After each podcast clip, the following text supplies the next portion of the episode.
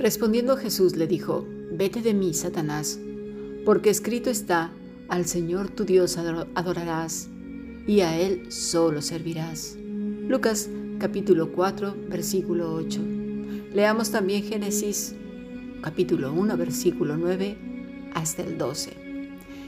Dijo también Dios, júntense las aguas que están debajo de los cielos en un lugar y descúbrase lo seco. Y fue así. Y llamó Dios a lo seco tierra, y la reunión de las aguas llamó mares, y vio Dios que era bueno. Después dijo Dios, produzca la tierra hierba verde, hierba que dé semilla, árbol de fruto, que dé fruto según su género, que su semilla esté en él sobre la tierra, y fue así. Y produjo pues la tierra hierba verde, hierba que da semilla según su naturaleza, y árbol que da fruto cuya semilla está en él según su género. Y vio Dios que era bueno. Hemos escuchado palabra de Dios.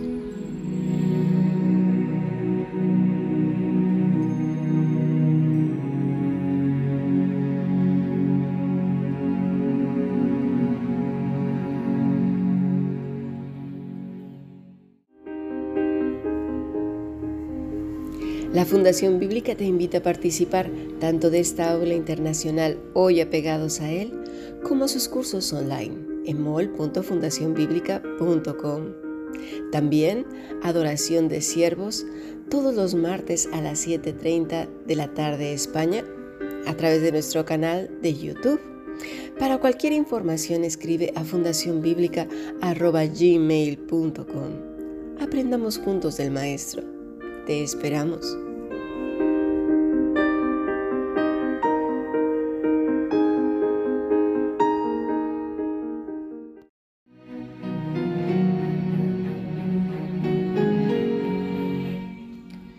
Continuamos con nuestro estudio del Evangelio según San Lucas.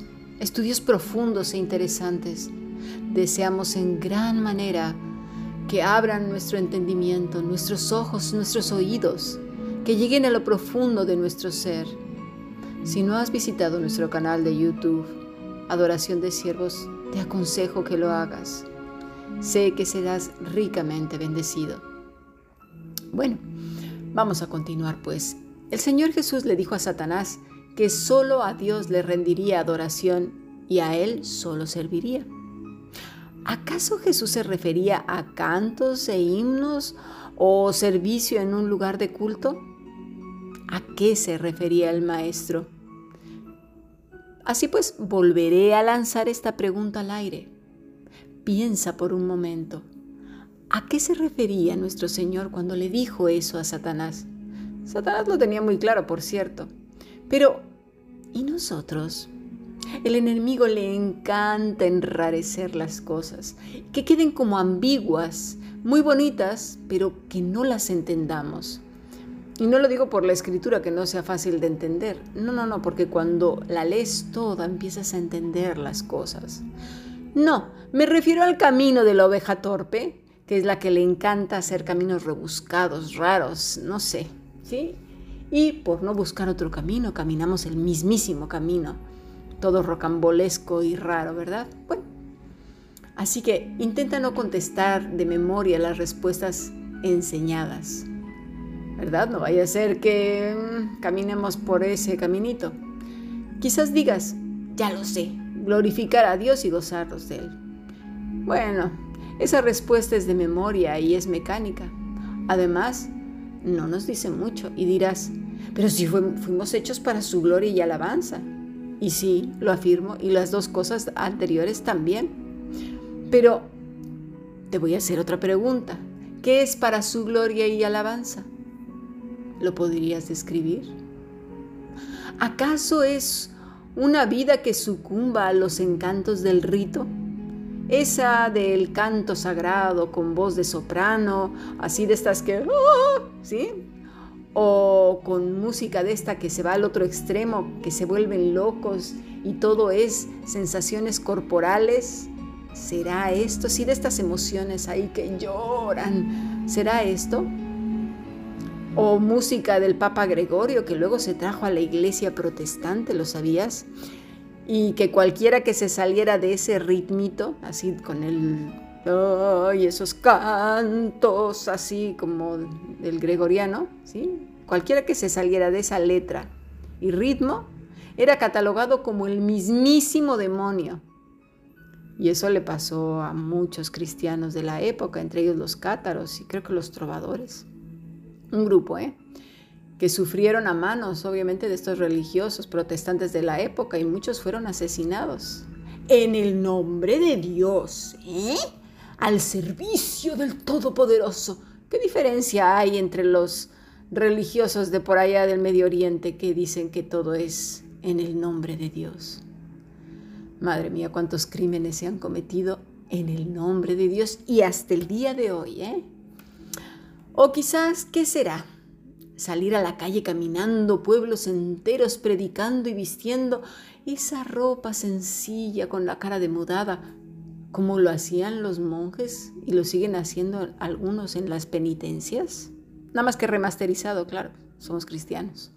O la vida aislada en un mundo, sí, ahí aparte, donde apenas la, gente se junta con nadie, ni ve tele, ni oye nada, y, bueno, intenta hasta que los hilos de su ropa no se mezclen poliéster con algodón porque ya es pecado, ¿sí? Cosas así pertenecientes al renacimiento, atrasados en el tiempo, claro, para lo que les conviene porque traen su móvil, ¿eh? eso sí no falta. Así todos recluidos como los monjes en los monasterios, Quizás sea una vida de poner en primer lugar los quehaceres del local del culto y pues la familia y el marido y el esposo y todo lo demás, pues luego, incluyendo a Dios, ¿eh? Porque bueno, eh, lo compensamos con algunas oraciones y cantos en el domingo, pero obviamente el domingo tampoco, porque no hay tiempo, porque hay que estar trabajando, estamos sirviendo para el Señor. Y es una gente que todo el tiempo se pasa sirviendo y diciendo que sirve, pero con el Señor, mira, cero. Será entonces quizás cumplir una serie de normas morales y éticas correspondientes, eso sí, a la época, cultura, edad, núcleo social, etc. Normas, por cierto, muy rigurosas. Haz y no hagas. ¿O será ir cazando demonios por todas partes? ¿Será dar mucho dinero? Ah, no. Es volverse judaizantes. Digo ya, son los que se van al extremo. ¿Qué será pues? Mira, la respuesta está en la escritura. No hay ningún otro lugar. Lo demás son imaginaciones del demonio, ¿sí? O de gente muy fantasiosa. Pero te voy a asegurar una cosa, Satanás lo entendió muy bien. Él venía del fracaso total y de la rebelión absoluta y sin arrepentimiento, jamás, nunca, jamás. Pero eso no le impedía saber qué era lo que quiso decir el Señor. Eso sí que lo supo bien. Volvamos al principio, al principio de los principios, el génesis de nuestra redención. Porque mira, una vida no se conoce si no se sabe el principio, bien las raíces. Ya hemos hablado antes que el Génesis nos ha enseñado como una historia que ocurrió allá muy atrás en el tiempo, que es bastante bonita, pero no tiene nada que ver con nosotros. Y así se les enseña a los niños y un montón de cosas. Pero no, ya hemos visto que es, es el comienzo, es el principio de nuestra redención. Bueno, cuando Dios creó todo cuanto existe por el poder de su palabra, que ya lo vimos que Cristo se refirió a esto en el versículo 4 del capítulo 4 de Lucas, ¿sí? que todo es por el poder de la palabra de Dios, se remontaba al Génesis cuando dijo que no solo de pan vive el hombre, sino de toda palabra eh, de Dios. Ahora Jesús está respondiendo exactamente de la misma manera. En Génesis, cuando Dios dice que vio que todo era bueno y bueno en gran manera, la palabra, vamos a ir viendo, ¿eh? la palabra vio denota ah, eso de maravillarse, examinar, disfrutar. Dios se gozó en lo que había creado y vio que era bueno, top, hermoso.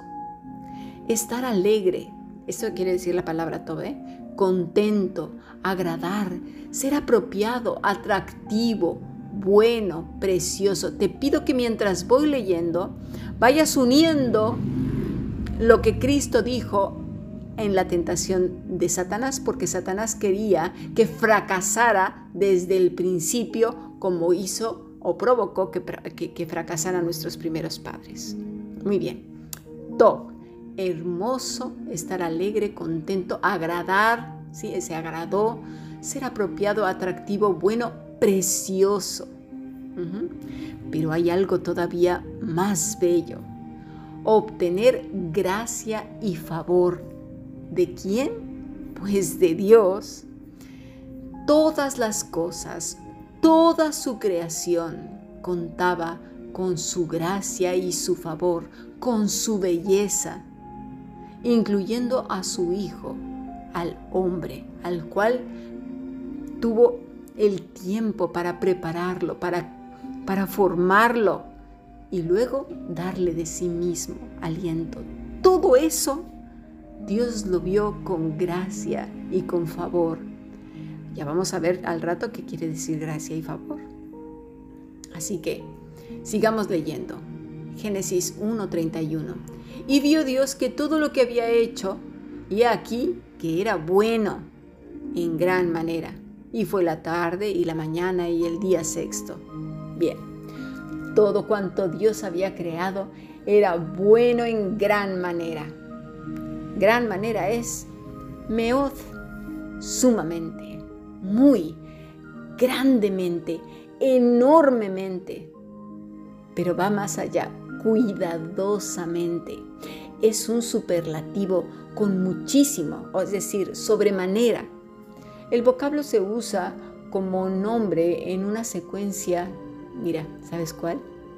Corazón, alma y fuerza. Algo así como en Deuteronomio 6.5, que además ahí, esa es la esencia de Deuteronomio 6.5. Y amarás a Jehová tu Dios de todo tu corazón y de toda tu alma y con todas tus fuerzas. ¿Vamos entendiendo a qué se refería el Señor Jesús de adorar y servir al Señor? Si no ha quedado claro, vamos a pasar a nuestro siguiente podcast.